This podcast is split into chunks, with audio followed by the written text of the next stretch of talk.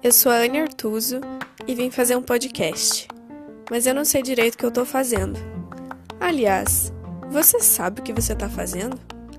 Vamos conversar? Quem sabe junto a gente descobre.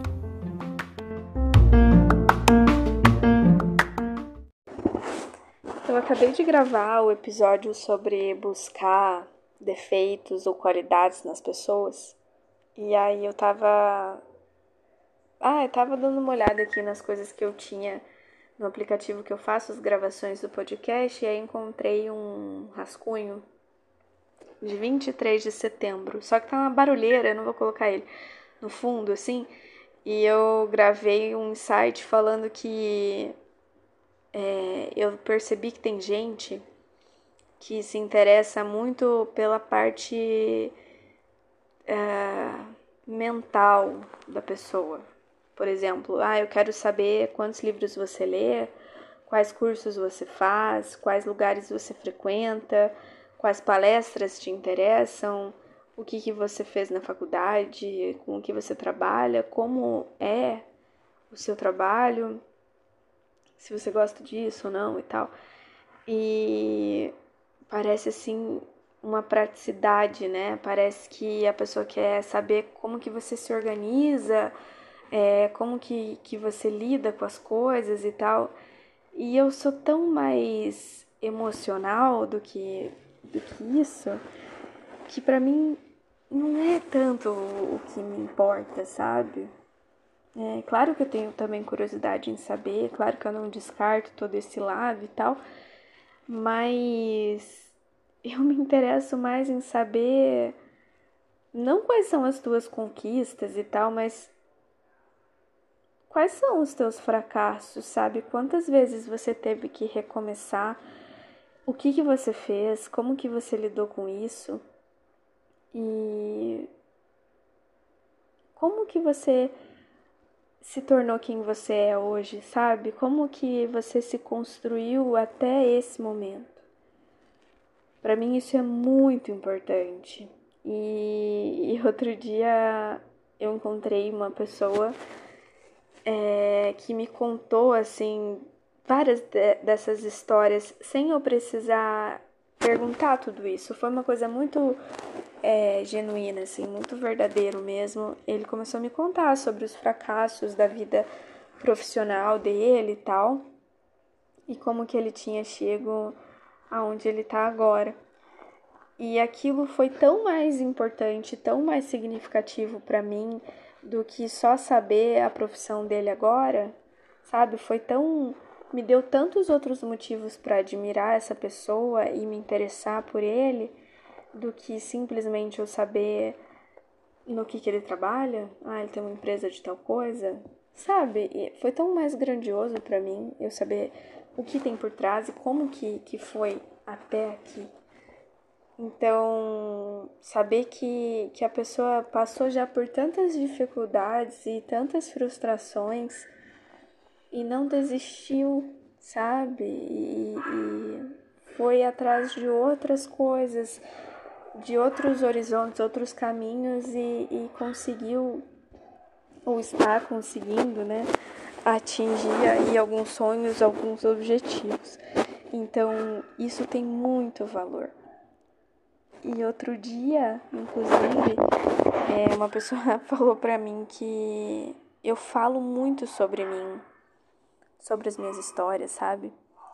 E aí eu fiquei pensativa sobre isso. Na hora eu me ofendi um pouco, mas depois eu concordo. Assim, eu sei que eu falo muito sobre mim e eu gosto muito de falar sobre mim, de compartilhar as minhas histórias. Acho que também não é à toa que eu tenho um podcast, né? Eu falo aqui é, basicamente sobre a minha vida, sobre o que eu penso, sobre a minha forma de enxergar as coisas e tal. Então, eu gosto sim de compartilhar quem eu sou e o que eu penso. E não sei, na hora eu, eu senti como uma crítica de que talvez eu fosse um pouco arrogante, um pouco prepotente, assim. Sabe aquela pessoa com ego tão assim que só fala de si? É, e aí eu fiquei meio, nossa, eu, eu não acho que eu seja essa pessoa, apesar de eu falar muito sobre mim. E aí eu fiquei investigando é, nos meus labirintos aqui o porquê que eu faço isso, sabe? O porquê que normalmente quando eu conheço alguém, não importa se é alguém que eu tenho interesse amoroso, sexual ou amizade, uh, eu gosto de, de contar a minha história, de, de contar sobre mim. É, mas eu acho que é muito porque eu quero que essa pessoa saiba quem eu sou, do jeito que eu sou. E se for para ela ficar, que ela fique sabendo disso, entendeu? Eu acho que é uma coisa, não é uma relação de confiança, eu não conto para ninguém porque eu confio, até porque eu acabo de conhecer a pessoa e já abro metade da minha vida, pelo menos, mas é porque eu quero que a pessoa saiba com quem ela tá lidando, entendeu? É como se eu se eu falasse assim, olha, eu já me decepcionei demais. E, e eu consegui muita coisa, e eu fiz muita coisa, eu lutei muito para estar aqui hoje, e eu não quero passar por isso de novo, eu não estou disposta. Eu acho que nas entrelinhas está esse recado, assim, de. de. Eu sou forte, eu fui forte, mas. É, eu não sou uma fortaleza, entendeu? Eu também tenho as minhas fraquezas é, e esses aqui são os meus traumas e é isso. Essa aí sou eu. e eu acho que isso me deixa muito à vontade de pôr essas cartas na mesa e entregar isso para a pessoa, mesmo sem saber o que a pessoa vai fazer com isso de volta. Mas eu acredito muito, né? Eu já falei muito, muito, muito sobre isso aqui, sobre a nossa vulnerabilidade. E eu acredito muito que as nossas relações elas precisam ser é, pautadas em cima disso, assim, e a partir do momento que eu te conto a minha história e eu falo sobre mim, eu abro espaço para que você faça isso também, porque eu também quero saber sobre você. Então, eu acho que é a forma que eu encontrei de, de contar para a pessoa quem eu sou e de me apresentar para quem quer que seja. É, mas principalmente para quem eu quero que se apresente para mim também. Então, talvez por isso não soe uma arrogância ou uma prepotência como num primeiro momento eu pensei que pudesse ser. É... Enfim, acho que eu acabei viajando um pouco aqui, fui longe demais, mas é, esse negócio do que, que realmente é importante, né? A gente saber para realmente conhecer a pessoa. Eu acho interessante a gente pensar mais sobre isso. O que, que realmente me importa hoje é quando eu passo. Tipo, quando eu dou a chance de conhecer alguém, sabe? Então, já passei por aquele processo seletivo que a gente falou no episódio anterior e agora, né? E agora o que, que é importante eu saber? Então, eu acho que é importante eu saber como que é a tua relação com a tua família, sabe? É, se você é um cara carinhoso ou não, se você age bem com as tuas fragilidades, as tuas fraquezas, se você hum, é sensível, mas sem ser afeminado, sabe? Se você não perdeu a tua masculinidade, mas é um cara consciente, ao invés de um cara machista e tal, sabe? Eu acho que tem muitas coisas que são importantes para mim e que não dá para eu saber só perguntando, né? É claro que quando a gente quer conhecer alguém, a gente tem pressa, né? Tipo, eu morro de, de ansiedade. Então, eu quero saber, entendeu? Eu quero saber tudo da pessoa, quero ver todo dia. Ah, eu não canso, não me canso de conversar com alguém quando eu tô interessada, sabe? Então, eu posso passar o dia inteiro contigo e querer te ver no dia seguinte, porque eu quero. Eu não quero que termine, sabe? Essa descoberta é uma, é uma parte tão gostosa, né? É uma coisa tão boa. Teve uma vez que eu comecei a conhecer um cara e ele falava muito sobre isso, só que ele era muito mais tranquilo do que eu. E aí ele falava assim que ele gostava dessa sensação de cada dia ler um capítulo de um livro, sabe? Porque a gente também compra o livro pela capa e conhece as pessoas pela aparência. E aos pouquinhos a gente vai lendo o que tem dentro do livro. E eu achava isso tão lindo. Ai, não era à toa que eu gostava dele, né, pessoal? E aí, uh, eu sempre penso nisso. Eu sempre penso que eu abri um pouquinho mais é, esse livro e eu li um pouquinho mais é, de quem é essa pessoa. Só que eu também sofro de um problema de, de memória recente, tipo Dory, assim, sabe? Porque eu, às vezes, eu tô tão, assim, vidrada na pessoa que eu não tô escutando o que ela tá falando. Então, a pessoa precisa me contar algumas vezes a mesma história para eu assimilar, assim, tipo tem coisas que eu costumo puxar o assunto, né, de relacionamentos anteriores. Eu gosto, gosto de falar sobre isso, porque eu gosto de saber por que que teus relacionamentos não deram certo, meio procurando defeito, né? Tipo, o que foi que você fez? Ai, gente, enfim.